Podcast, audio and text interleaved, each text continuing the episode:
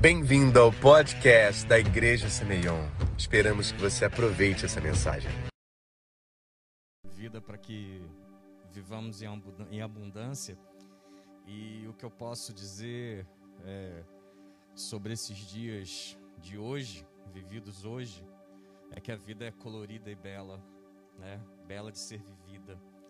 E como eu falei para vocês no vídeo, né, de, de chamada, eu sou um cara que trocou de coração, eu tenho uma história para contar, mais de um filme que não terminou ainda.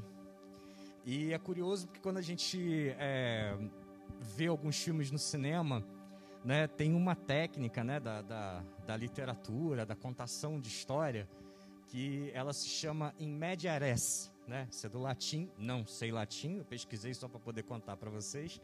E é quando a gente vê um filme que ele começa numa cena, você vê aquela primeira cena e depois ele volta tudo para poder contar.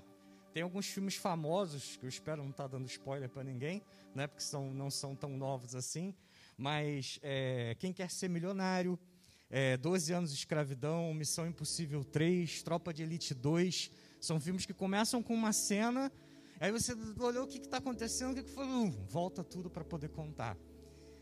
E o que eu tenho para contar hoje é mais ou menos isso, porque eu estou na metade do filme, né? Eu estou vivo, né? Então, se eu estou vivo, estou aqui falando com vocês, é porque é, algumas coisas aconteceram, né? De maneira bem é, diferente, né? E, e, extraordinária aos olhos dos homens, para que eu pudesse estar tá, tá aqui. E assim, é até curioso, eu estava brincando com, com o pastor Jonas quando eu cheguei aqui porque eu tenho 25 anos de, de púlpito como músico, né? Eu toco desde adolescente, né? Comecei, entrei, não, não nasci dentro da igreja, mas comecei, né? Já ainda como criança e comecei a tocar e toca na igreja e coisa e tal. Então tá na frente, tá tocando é uma coisa normal para mim. Mas tá sem nada na mão aqui, só com o microfone é um troço meio estranho. E, e e é algo que a gente tem que se vai se habituando, vai se acostumando, né? E obviamente que Deus nos capacita para para poder fazer as coisas. Mas é, a gente com esse tempo todo, né? Eu com esse tempo todo de, de, de, de vida cristã, a gente está acostumado a cantar, cantar a palavra, né? Através de várias canções, através de várias épocas. Imagina, né? Com 25 anos de de louvor, a gente passou por, por vários momentos musicais, né, em que ênfases diferentes eram dadas, né? Hoje a gente tem uma, né, e, mas já vivemos outras e certamente virão coisas novas, né, é, mais para frente. E a gente fala muito sobre fé, a gente fala muito sobre é, vida com Deus e o que nós nos propomos, né, em relação à vida com Deus. E existem momentos em que a gente tem a oportunidade de poder é, viver isso de fato, né? Que não ser só a canção, não ser só a, a palavra da boca para fora, é viver. E quando a gente é, fala, né, as, os versículos da Bíblia, talvez às vezes a gente não tenha a dimensão das coisas que a gente está falando, né? E do que, que a gente está colocando à prova ou o que, que a gente está se propondo a fazer. E eu, antes de mais nada, não quero com a minha história aqui é, fazer com que você sinta que o que você passa é menos ou é mais, né? mas que cada um tem é, a sua dor, as suas questões, os seus desafios. E eu tem uma comparação que eu acho engraçado, que assim, a gente na igreja a gente fala sobre deserto, né? E a referência da gente de deserto é um pouco é um pouco diferente, né? Porque aquele deserto que fala na Bíblia, eu nunca fui, né? Eu não sei o que é aquele, aqueles 40 dias que Jesus passou no deserto, aquele ambiente eu nunca fui. Eu fui a algumas coisas bem distantes, mas um pouco mais complicadas do que esse ultra ambiente confortável que a gente está aqui. Né? É, eu tive a oportunidade, por viagem, de conhecer é, os lençóis maranhenses. E os lençóis maranhenses é um, é um, é um deserto, né? apesar de ser, ter bastante, é, várias lagoas naturais né, de água de chuva, mas o mar é muito distante e você vai andando ali com um guia, tem um mastro gigante para poder posicionar. Aí você começa a andar, andar, e eu comecei a olhar para trás e cadê o mastro? Sumiu, meu. Sumiu. Você está olhando, é areia para tudo quanto é lado, né? E, e você vê que se você não, já não tivesse preparado de levar uma mochila com a garrafa d'água, com coisa e tal, você não passaria. É, foram algumas horas, né? Pude tomar banho, pude beber água, não passei necessidade nenhuma, emergência nenhuma, voltamos, está tudo bem. Mas você faz uma pequena, né? Faz uma pequena referência do que, que é deserto, né? É, também, né? E aí uma coisa mais próxima da gente, né? A gente já passou ali em Cabo Frio, né? Cabo Frio tem uma área arenosa, não tem quiosque, não tem ninguém vendendo nada, né? Não tem um, um, um, o mar não é tão tranquilo de entrar, não tem uma ducha, não tem nada. Fica ali um, um tempinho a mais, sem nada, você vai começar a sentir uma certa diferença, né? Ou talvez você já tenha passado uma tarde de verão no centro de Alcântara. É um, é um deserto também para se considerar, né? Não vamos não vamos esquecer que, que é um. eu já estudei três anos em Alcântara, quando mais novo, passei várias tardes de verão lá, são todos inesquecíveis. Mas é, o deserto de cada um, né? O deserto de cada um, que é a privação total, né? É o recurso zero, é, é você não tá no controle de nada, é você depender única e exclusivamente da força de Deus né? E e às vezes e o deserto, né? Que é uma ausência de vida, porque não nasce nada de lá de dentro da terra, não tem nada, né? É, talvez seja aquilo que que lá em Salmos é, o salmista quis falar como vale da sombra da morte. E no versículo que a gente repete tantas e tantas vezes, eu falo assim, ainda que eu andasse, né? Ou seja, ele não estava pensando em andar, ele não estava cogitando andar, mas ele, corajoso, se comprometeu. Ainda que eu andasse no vale da sombra da morte, eu não temeria mal algum, porque Deus está comigo. Mas às vezes a gente morre de medo. Às vezes, no primeiro momento que a gente tem alguma, alguma coisa que tira a nossa base, a gente morre de medo. E, e Deus colocou através da palavra, através da coragem do salmista, inspirou o salmista a falar que a gente não deveria ter medo. E não é fácil, não é fácil. Eu não estou falando aqui por mim, por, porque eu sou ultra corajoso, não. Porque é, fé é uma coisa que Deus retroalimenta na gente faz com que a gente possa entender e praticar e fazer crescer. Medo é da nossa natureza humana, mas Deus tira, né? E há cinco anos atrás, numa data até muito próxima, vocês vão lembrar sempre de mim quando virem isso, porque numa certa, um certo dia eu descobri que eu estava muito cansado, não estava conseguindo subir escada, não estava conseguindo é, fazer muito esforço. E passei uma noite muito mal dormida, porque eu não conseguia deitar porque eu sentia falta de ar. E ao ir ao hospital, é, me foi passado lá que eu estava com um terço do meu pulmão com líquido, o tal do derrame pleural e acharam que era uma pneumonia, que era a primeira coisa que, que pensaram, vai, faz exame, coisa e tal, você está com uma inflamação no coração e isso é grave, você só tem 20 e poucos por cento do seu coração funcionando, né? E ele não está dando conta de retirar os líquidos do pulmão, por isso que você encheu o pulmão e você está aí. O que você tem é grave, é sério e você tem que ficar internado.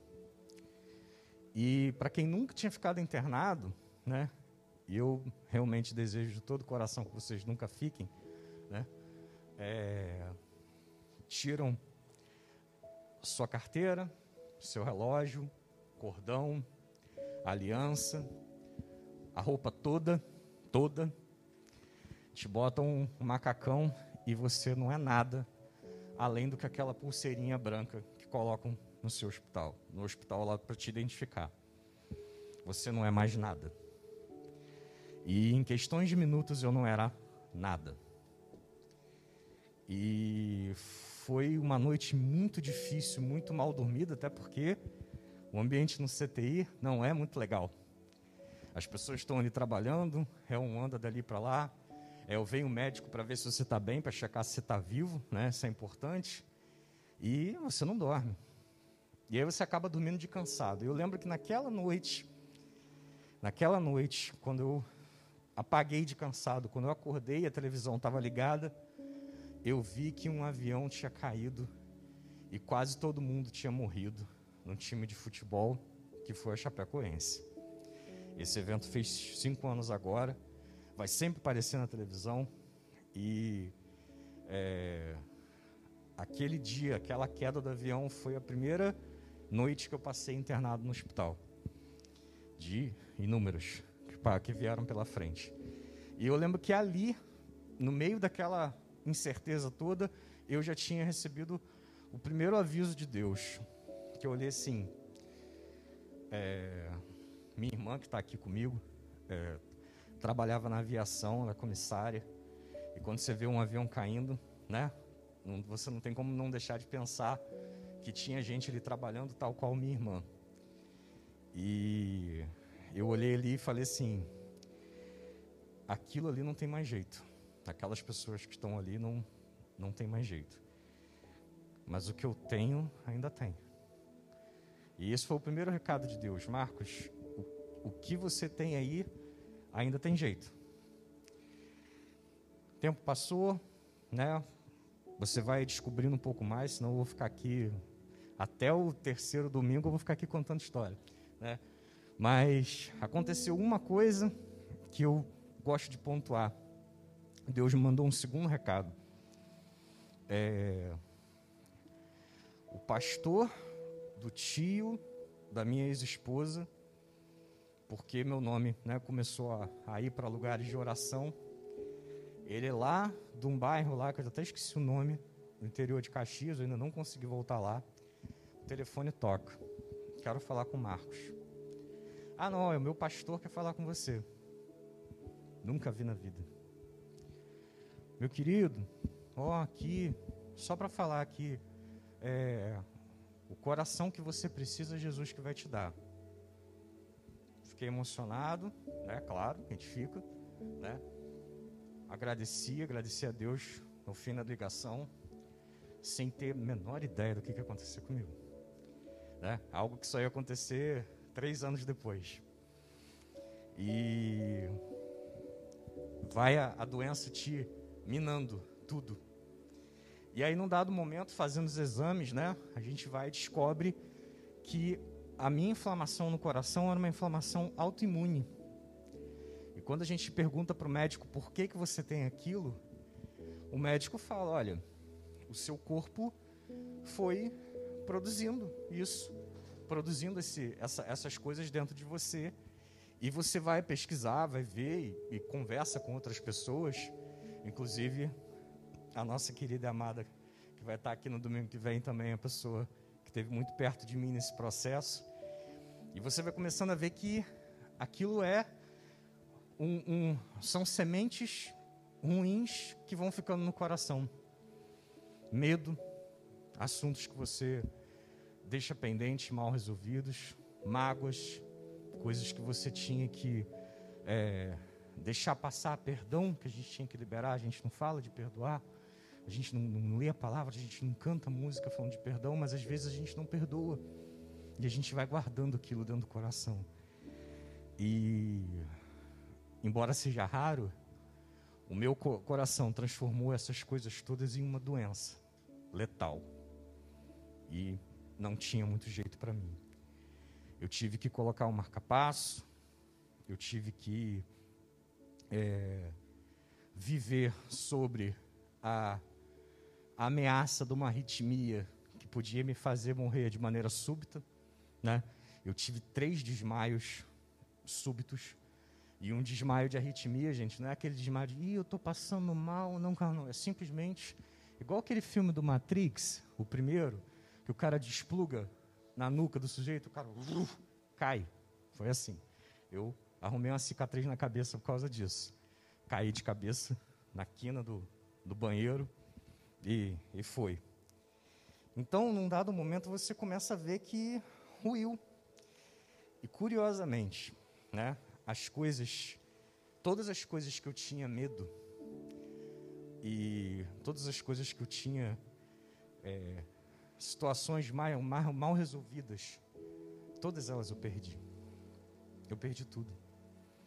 Eu perdi trabalho, eu perdi é, a minha, as minhas atividades é, na igreja, que eu era músico, eu tocava, tive que parar de tocar. Eu perdi o casamento, eu perdi o contato com as pessoas amigas, eu perdi o, o, o sair de casa, o olhar a rua. Eu perdi um monte de coisa. E nesse, nesse sentido, assim, é, é importante a gente é, ver que essa é a hora que, quando sai tudo da nossa frente, que a gente passa a ver que Deus jamais saiu do nosso lado. E Deus jamais saiu do meu lado. E Deus se apresentou para mim de várias formas e por várias pessoas e por várias é, situações que envolveram desde é, carinho das pessoas que lidavam comigo no hospital, né? E nisso Jonas participou é, pela tecnologia que foi permitida né, acontecer. Eu fui o primeiro transplante na cidade de Niterói. Graças a Deus não sou mais o único, já sou o terceiro, então estou certo na minha conta, né? já sou o terceiro, o terceiro foi agora essa semana, né? E isso é uma, uma manifestação divina. A cidade não tinha como fazer isso. A cidade não tinha um local e agora tem. Gente, vocês não têm ideia de como é importante você fazer um procedimento desse perto da sua casa, que a sua família possa estar perto de você. Eu não consigo nem mensurar se eu tivesse que ter feito isso em outro lugar. E eu pude fazer. E logo depois que o, que o hospital se habilitou, meses depois eu já estava ali. E eu já sendo cuidado por esse hospital já há um tempão, desde a minha primeira internação. E eu falei no vídeo lá com vocês de, de enormes milagres e pequenos milagres. E todos são milagres. Porque o milagre é aquilo que era improvável. Aquilo que estava fadado a não acontecer. E ele acontece. E de tantas vezes que eu tive a chance de morrer e eu não morri. No, antes, desse, antes de eu descobrir que eu estava com uma doença no coração, eu tive um diagnóstico de, uma, de um cálculo renal, de uma pedra no rim. E eu estava com uma pedra que era é, é, eletiva, digamos assim, era indicação para cirurgia na hora. O médico foi lá me falar comigo na emergência e falou assim: por que, que você não está urrando de dor? Eu falei: não sei, não sei, estou aqui. Aí ele foi, olhou meu exame viu que a pedra estava deslocada num lugar que não, não, não precisaria operar naquele momento. Aí fui para casa, espera, não sei o que, começa a ver daqui, dali. Nesse meio tempo eu descobri que estava doente. E imagina, Naquela época eu já não podia passar por um procedimento de cirurgia, por mais simples que fosse, porque eu morreria. Eu poderia ter um risco de morte muito maior, ainda mais com a equipe médica não sabendo o problema que eu tinha. E a pedra, gente, se desfez. E eu nem sabia. Só fui juntar os pontinhos lá na frente. Então, assim, eu tive três desmaios, tive que botar dois marcapassos, porque eu botei o primeiro, aí tropecei, caí no chão, me arranhei. Dois dias depois estava com febre, peguei uma bactéria, fiquei vários dias tomando antibiótico, não resolvia. Descobriram que a bactéria tinha alojado no, no fio do meu marcapasso. Arranco o marcapasso para botar outro. 70 dias no hospital. Sem Natal, sem Ano Novo, sem aniversário dos, dos queridos. É, e foram assim por dois anos. Por dois anos eu fiquei internado no período final de ano. Foram dois anos sem Natal, sem Ano Novo. Minha mãe faz aniversário dia 19, e o esposo da minha irmã no mesmo dia. Meu avô, que, o, que hoje não está mais com a gente, fazia aniversário dia 24. E as duas vezes eu fui me internar e não pude participar do aniversário dele, não pude estar com ele no último aniversário que ele esteve com a gente. Minha filha faz aniversário dia, dia 14 de janeiro, eu não pude estar com ela por dois anos seguidos. E, e tudo isso era o medo de perder, o medo que consome, e medo que a gente faz com que as coisas te derrubem. É, enfim, eu sei que nesse trajeto, né, o único medo que Deus não deixou eu ter foi de perder a vida. E eu não atribuo isso a uma coragem minha ou o meu jeito, porque eu sou, não. Misericórdia e graça de Deus. É aquilo que eu merecia, e mesmo merecendo, Deus me poupou, e aquilo que eu não merecia, e Deus me deu. E os, os prognósticos, meu querido, não, não, eram, não eram bons, não. É, da porta para fora, e olha que eu era uma pessoa consciente, passei tudo isso de maneira consciente, lúcido, né? Eu sabia o que, que os exames estavam dizendo, eu sabia o que estava acontecendo, e ainda assim, da porta para fora do CTI, Está aqui minha irmã que não deixa mentir. Para eles ainda era pior. Para eles ainda era pior. E Deus operou. Deus operou um milagre atrás do outro. Quando eu entro no hospital, na, na parte final já desse processo, eu eu estava é, com a minha situação renal tão ruim que a médica ao me receber numa consulta para poder falar com ela, ela já tinha arrumado já tudo para eu poder ficar. Já estava todo mundo sabendo que eu ia ficar, menos eu. E ela falou: Ó, oh, Marcos, você vai entrar aqui e você só vai sair daqui transplantado. E, gente, para você fazer um transplante não é assim, não. Você tem que fazer uma série de exames e deixar a sua, a sua vida toda organizada, seu corpo todo organizado né, para você poder passar por isso, receber o ok de um monte de gente, inclusive da Marcela que vem aqui domingo que vem, ela teve que me dar o ok dela, de que eu estava em condições psicológicas de poder participar disso. O pessoal da equipe do, do pastor Jonas teve que me dar ok, foi lá me visitar para ver se eu tinha condições de suportar aquele, aquela situação toda. Exatamente foi lá me ver para ver se eu estava bem, se depois do processo todo eu ia estar tá em condições. E olha que não foi simples. Não foi simples. E, e diante de tantos OKs, você ainda tem que esperar um doador. Outro desafio. No dia que eu fui listado, né, que você entra no sistema e fala, ó, agora, a partir de agora, quando aparecer um coração compatível com você, você vai ser operado. Como é que você pede para Deus, para alguém morrer, para você ficar vivo?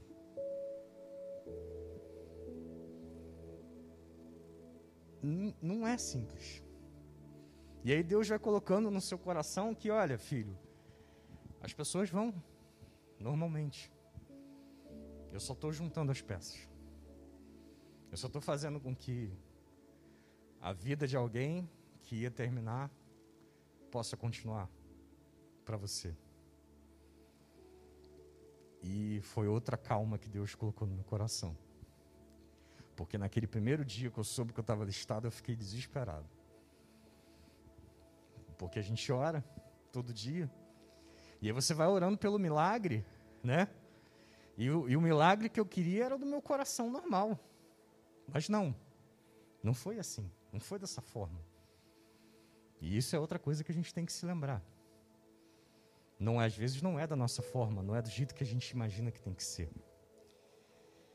E na situação que eu estava, meus rins entraram numa situação muito ruim e eles decidiram que eu tinha que fazer um transplante renal também. Então, no dia da minha cirurgia, eu fico 10 horas lá no centro cirúrgico e faço um transplante de coração e um implante de rim. Né? Coloquei um terceiro rim aqui. Eu demorei quatro dias para acordar. E dois dias depois que eu acordei, ou seja, seis dias depois da minha cirurgia, o cirurgião é, renal vem no meu leito e fala: Marcos, o seu enxerto, o seu rim novo não está funcionando. A gente vai esperar você segurar um pouquinho, a, a recuperar um pouquinho, que a gente vai retirar. E você vai ter que entrar na fila de novo para poder conseguir outro rim e vai ter que ficar dialisando três vezes por semana. E é isso. Eu estava com 12 bombas de, de remédio espetadas em mim, tudo quanto é jeito. Nem fugir eu podia. Nem me isolar, nem, nem chorar eu podia. E dois dias depois, veio uma médica fazer um, uma, uma, uma ultra né, no abdômen. E as mulheres que já passaram pela, pela dádiva de ter filho, a outra que fazem você com a criança dentro é diferente do que eles fazem com a gente quando você quer olhar o rim da pessoa. Né? Porque ele vai e bota aquele troço assim que você. Né? Praticamente enfia o troço dentro de você, bem cômodo. E tá lá a mulher mexendo, mexendo, mexendo. Daqui a pouco o olho dela arregala. Na minha frente. Minha irmã sentada atrás ali que estava no horário de visita. Ela olha, olha, mexe de novo e mexe de novo. Aí ela olha para mim, sorri e fala assim: "Tá funcionando". o quê? Seu rim tá funcionando. E mede de novo e tira foto e manda para não sei quem. E causou-se um, um rebuliço. O cirurgião vem ver, checa, atesta, né? E uma pessoa que é, se professava não crente em Deus, falou que em 20 anos de profissão nunca tinha visto aquilo acontecer. É, e, e que reconhecia, a despeito de não acreditar, o quanto era importante a fé que eu e minha família declarávamos de que as coisas se resolveriam. Demorei a sair do hospital porque, né, precisei recuperar o rim, né? E, e o rim foi funcionando, funcionando, funcionando. E hoje, ainda que de uma maneira ainda que eu não consigo mensurar o quanto, mas até os meus rins nativos voltaram a funcionar. E Deus vai restaurando. É, teve um episódio que aconteceu, um dos vários, né, que aconteceu com o pastor Jonas, que foi engraçado. E que a gente e que assim, eu, eu, eu imagino que a gente precisa parar para olhar diante de tudo que a gente perde. Eu não conseguia tomar um banho, gente. Eu não conseguia tomar um banho sem me cansar. Eu tinha, né, minha filha era adolescente, no início da adolescência, e na minha cabeça eu ficava imaginando que se eu precisasse correr para socorrer a minha filha, eu podia morrer no caminho. Eu não podia mais fazer nada. Eu não podia mais pegar meu violão, minha guitarra e meus 14 instrumentos de corda que eu tenho em casa. Eu não podia mais tocar, porque me cansava ficar sentado fazendo um movimento com a mão tocando. E eu passei três meses na minha última internação dentro do hospital. Quase todos esses dias dentro do CTI. E tem uma música que a gente canta né? É, que fala assim: faz tempo que eu não vejo a luz do dia. E lá no setor onde eu conheci o pastor Jonas, é, num dado momento, eu andando igual um robô, né? Eu já não tinha, não tinha panturrilha, eu ficava com medo da minha perna arquear, eu andava assim, né? Para não cair. O pastor Jonas me leva num lado de fora, assim.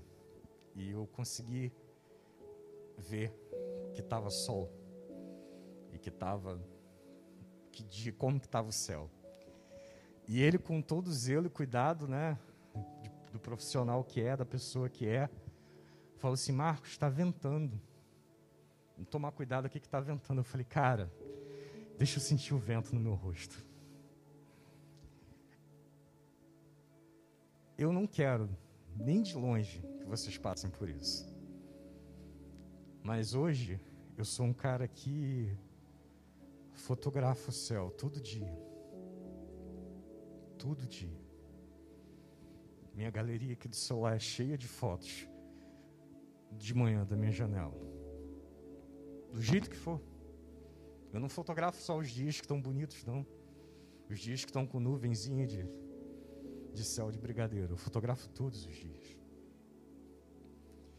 E a gente precisa entender e às vezes ouvir coisas como essas que aconteceram comigo para a gente poder valorizar a vida.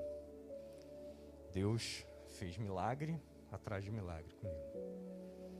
Eu tive uma parada cardíaca um mês antes da minha, da minha cirurgia, na frente do médico, dentro do CTI. Tive que ser reanimado, não sei o quê, né? Aí fiquei com o coração mais fraco ainda. Gente, se eu ficar aqui contando a, quantidade de coisas que Deus fez, é, não vou parar. E aí eu queria ler com vocês um trecho da palavra de Deus. É, porque a gente sabe, né, o pastor falou aqui antes sobre a promessa de Abraão, né? Existiam, existiam promessas na Bíblia que a gente lê que foram promessas específicas para aquelas, para aquelas pessoas ali, porque elas tinham uma missão, né? Ao passo que existem outras que Deus prometeu, né, a todos nós, né? É, e essa história aqui não é dessas histórias que, que a gente imagina que, que seja para todo mundo, né? Mas eu confesso que eu pego um pouquinho para mim, que está dentro da história de Jó, né? E de Jó foi tirado tudo menos a vida, né?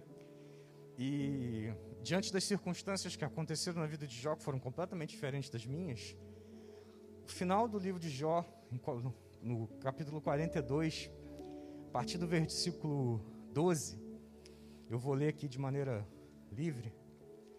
E assim abençoou o Senhor o último estado de Jó, mais do que o primeiro, pois teve 14 mil ovelhas, e não sei quantos camelos, e tantos bois, e tantas jumentas, e teve sete filhos e três filhas, e, e não teve na terra filha mais bonita, filhas mais bonitas do que de Jó.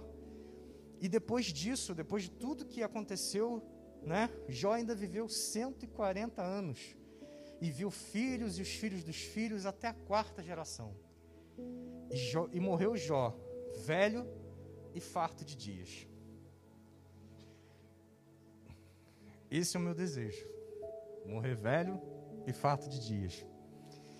E o detalhe aqui não é que Deus deu muito mais para Jó. Foi o propósito de Deus para Jó, não sei qual é o propósito de Deus para minha vida. É, mas o que eu aprendi aqui lendo isso aqui, é que as coisas precisam de um tempo. E um tempo que eu não tinha e Deus me deu de novo. Mas é um tempo que todos vocês têm. Porque a nossa maior riqueza é o nosso tempo. Aquilo que não tem um segundo de volta. E vocês, espero, espero em Deus que vocês nunca precisem trocar de coração para ganhar mais tempo. É... Então a gente está se preparando para um final de ano e eu queria rapidamente, não, não me alongar, para contar o que, aconteceu depois. Porque às vezes a gente fica maravilhado com aquele momento. Sim, gente, tem uma, tem uma foto é, que os fortes precisam, né? Exato. Os fortes precisam ter, ter, Só os fortes conseguem ver. Eu não trouxe, não trouxe. Não trouxe porque é, é, uma, é uma cena forte, às vezes as pessoas não têm. Mas está lá. O meu coração velho, do lado do meu coração novo, e eu no fundo com o peito aberto, sem nada dentro né? vivo, logicamente, através de uma máquina que estava substituindo meu coração, né? mas que não apareceu na foto, então não vale. Né? Então a gente fica só com a, com a imagem marcante de um coração inchado, nitidamente doente, e um coração novo, e alguém que estava ali trocando. Da maneira mais direta, literal. E Deus me deu um coração, Deus me deu uma nova vida. E quando eu conheci o Jonas, é, eu ainda estava sobrevivendo. Eu não estava conectado com a vida ainda. Eu não estava vendo o sol. Eu estava maravilhado por causa do vento no meu rosto. Eu não sabia o que ia acontecer. E eu saio do hospital a toque de caixa, porque estava começando uma pandemia. E eu, imunossuprimido, que ainda sou e continuarei sendo, mas naquele momento de uma maneira um pouco mais intensa, muito fragilizado. Eu não estava conseguindo levantar sozinho de uma cadeira. Eu levantava do leito porque o leito era mais alto. Eu tive que dar tchau para o Jonas e o Jonas terminar a parte dele. Tive que, e não podia receber ninguém na minha casa, não podia fazer nada. Eu demorei três semanas, gente, para conseguir levantar do vaso sanitário eu precisava do meu pai. Mas um milagre aconteceu na sua vida, que coisa maravilhosa, amém por isso. Mas ainda por três semanas dentro de casa eu não conseguia fazer nada. Eu não podia forçar os braços, que meu peito tinha sido aberto no meio. Faltava reconectar com a vida. E é aí que começam uma sucessão de milagres, tão importantes quanto e que às vezes a gente não dá valor. E eu passei um período assim, olhando para o nada, sabe? E não assistia nada, não via nada. E ficava ali do mesmo jeito. Eu estava repetindo dentro de casa a, a minha a mesma postura que eu estava dentro de CTI. Deitado, olhando para o alto, olhando para o nada, contando a hora de tomar os remédios e a hora de comer. E aí Deus começa a agir. E Deus age, gente. A gente não pode é, limitar Deus, limitar a maneira com que Deus faz as coisas na nossa vida. Eu nasci é, uma semana antes do previsto. Eu estava batendo com a cabeça no, na bacia, nos ossos da bacia da minha mãe. E Deus usou uma maneira não muito ortodoxa de avisar isso. Deus usou a religiosidade do meu pai naquela época. Meu pai não era conectado com Deus da forma que é hoje. E se fosse algum ministro da palavra lá falar, o Senhor me revelou que seu filho tem que ir para o hospital, meu pai ia tocar o cara a, a chicote, a paulada. Ele usou o que ele ia acreditar. E eu estou aqui. Já comecei minha vida com um milagre. E foi vendo um story no Instagram de um humorista que eu comecei a que eu seguia porque eu gostava. E ele teve uma mudança na vida dele, mudou de, de, de, de rumo, de, de, de profissão, e estava oferecendo um curso que era pago, mas que por causa da pandemia, ele desejou dar esse curso de maneira gratuita. E o curso chamava Reaprendizagem Criativa. E, em maneira rápida, ele falava que quando a gente é criança, a gente é criativo, a gente é ousado, a gente é corajoso, a gente consegue achar soluções. Não é à toa que, que Jesus falou que delas é o reino de Deus. E aí ele fala: Olha, deixa eu, deixa eu resgatar esse coração de criança em você, para você poder seguir as coisas. E aí eu decidi fazer. Deixa eu ver o que, que é. Eu gosto dele. E foi vendo uma história no Instagram. E Deus me reconecta. Porque eu tinha medo das coisas do meu trabalho, eu não estava sendo suficiente no meu trabalho, tinha medo de perder o trabalho. E achei que tudo aquilo que eu construí na minha vida, na minha profissão, eu não queria mais.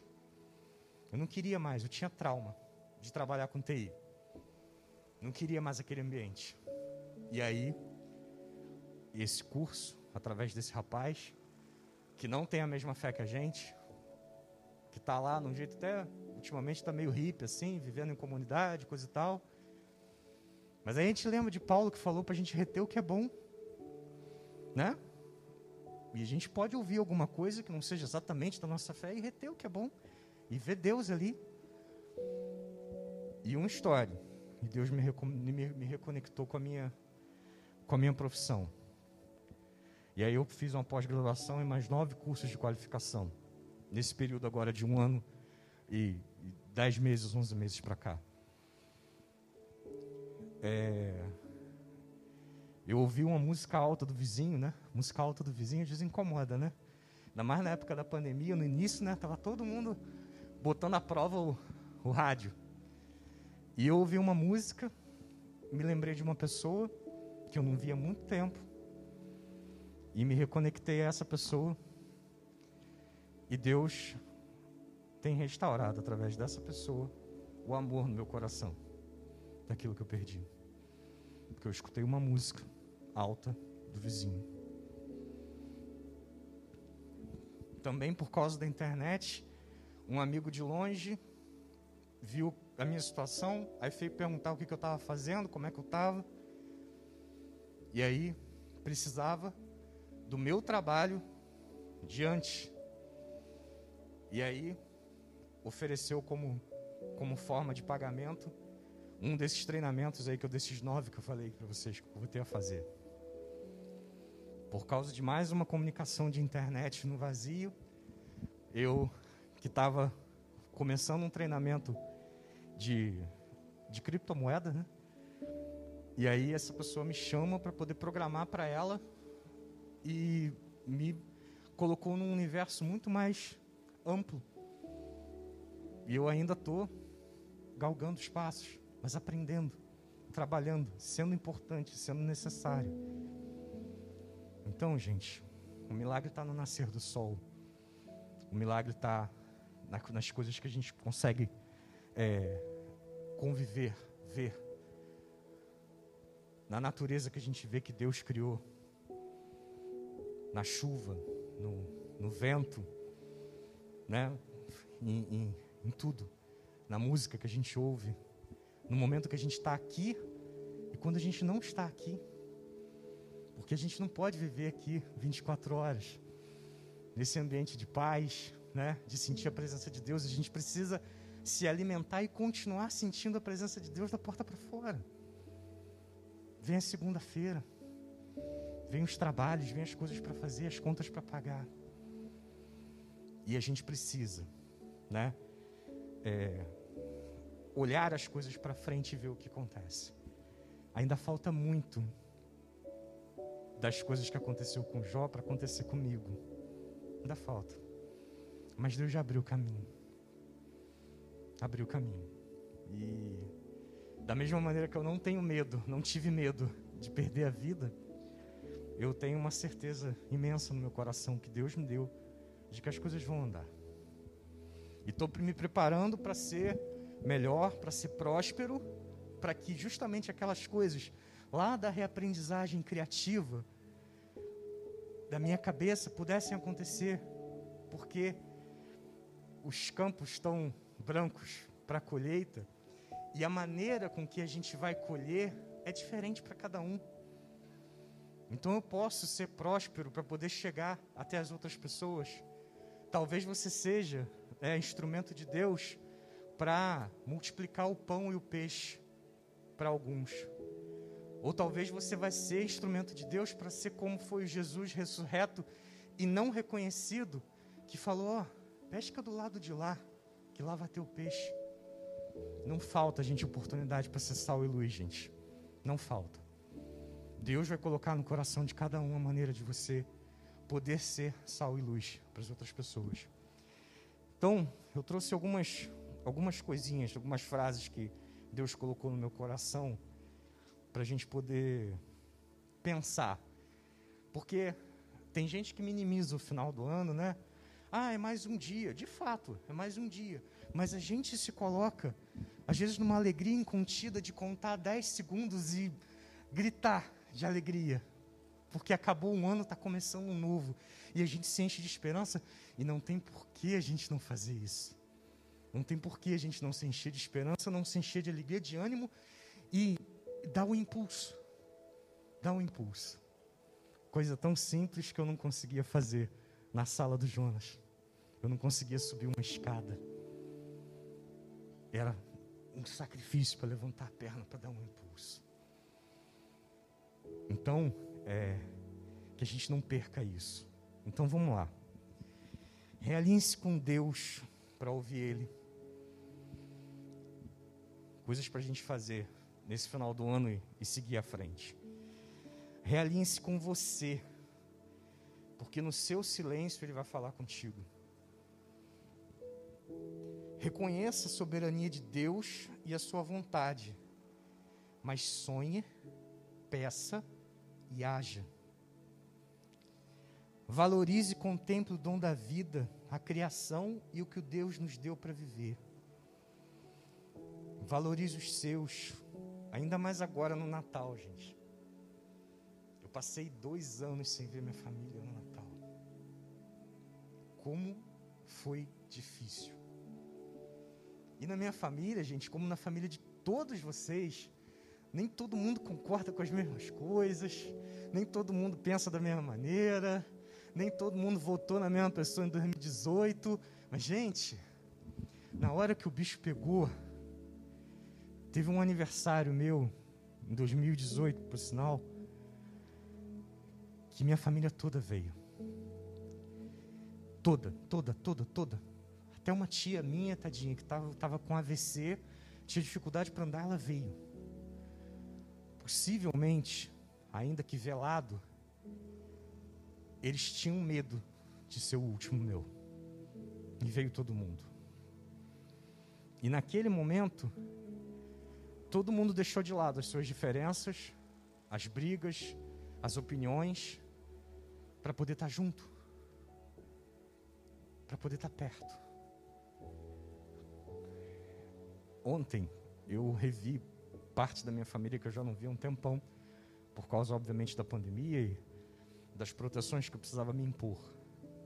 Eu estava indo no chá de bebê de um primo meu. Ali eu descobri que a gravidez né, da esposa do meu primo estava sendo uma gravidez difícil e carecia das orações minhas, e eu não sabia. E eu estava comentando com a minha mãe antes de ir, que eu estava brincando, né? Que eu falei, pô, meu primo teve que fazer uma filha para poder a gente ver a família de novo, né? E ela lembrou das últimas vezes que a gente reviu a família, que foi no cemitério, para enterrar os que já foram.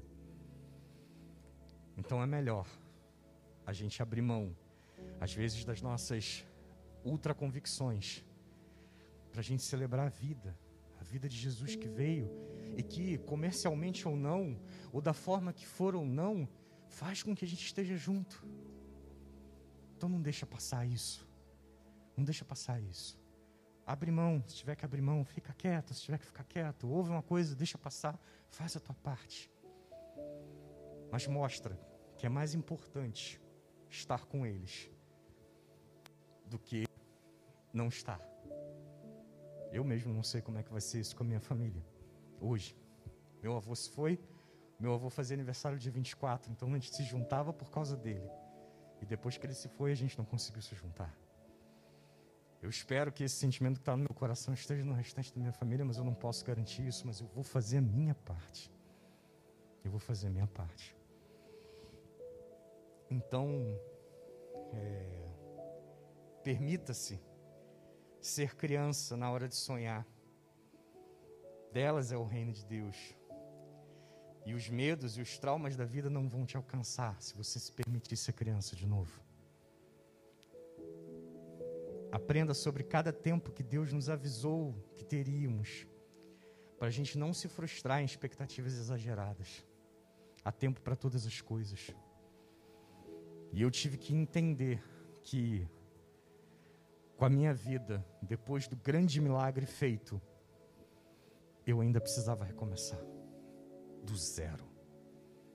Do zero. E do zero é de deixar de usar uma fralda com 38 anos. E ter medo de ficar sem, porque você não sabe se você tem controle sobre você. Eu tive que aprender a andar. Olha eu voltando a ser criança. Olha como Deus me colocou como criança de novo. A usar fralda, a aprender a andar, a se maravilhar com o mar, a se maravilhar com o céu, com um dia de, de chuva, de trovoada. A aprender de novo, a criar, a sonhar. Deus me quebrou de novo, desde o começo, desde o coração novo que Ele colocou. E vocês não precisam passar pela cirurgia que eu passei por isso, para colocar isso na mente e no coração. Vamos orar. Pai amado, obrigado. Obrigado porque de tudo que eu planejei para falar, não foi exatamente tudo que eu falei. E nessas horas que mais uma vez eu vejo que o Senhor está comigo. Senhor, obrigado pelos teus filhos aqui, presencialmente, pelos teus filhos que estão é, online, por aqueles que ainda vão é, ouvir essa mensagem em algum momento. Que não seja por mim, pela minha palavra, pelo jeito de eu falar, mas é, o teu espírito tocando no coração de cada um. Obrigado, Deus, pela vida. Obrigado por estar vivo. Obrigado por todos aqueles que estão vivos aqui. E que esse final de ano possa ser esse momento de recarregar energia, de refletir, de pensar, de fazer plano, de anotar, de escrever, de sonhar, de orar, de pedir a Ti, Senhor, que abençoe, que abra os caminhos. E que se for outro caminho, Senhor, que a gente tenha sabedoria, que Tu dê sabedoria, Senhor, saúde e sabedoria. É o que a gente precisa. É a graça sua, Senhor, que tu nos dá todos os dias. Abençoa essa tua igreja aqui, abençoa a minha igreja, abençoa a todos que, que vão estar ouvindo isso que está sendo falado, abençoa as próximas mensagens dos próximos domingos. Fortalece, Senhor, o coração dos teus filhos. A gente sabe que não é merecedor de nada, Deus. A gente sabe. A gente confia na Sua graça e na Sua misericórdia. E é pelo nome de Jesus que a gente ora e agradece. Amém. Por fim, deixa eu falar uma coisa. Eu estou vivo porque a família de alguém que eu sequer conheço decidiu que a vida ali não ia parar. E foi um jovem de 23 anos. É a única coisa que eu sei sobre o assunto. E um jovem de 23 anos não sai falando que vai ser doador de órgão, ou que vai doar medula, ou que vai doar sangue. E olha que coisa curiosa. Aquele menino, que é um menino, que foi um menino, morreu para que a minha vida continuasse. E quem foi que fez esse gesto de uma maneira um pouco diferente, mas muito maior? Que através da sua morte deu vida para todos nós. Então, se é uma bolsa de sangue que você pode doar, faz a vida fluir. Se é um cadastro para doar uma medula, você pode salvar a vida de alguém. O Jonas trabalha num lugar onde pessoas estão vivendo porque acharam alguém que tinha uma medula em vida. Em vida. É possível dar da sua vida para outros viverem e depois mesmo de você partir. É possível. Então deixa a vida fluir, pastor.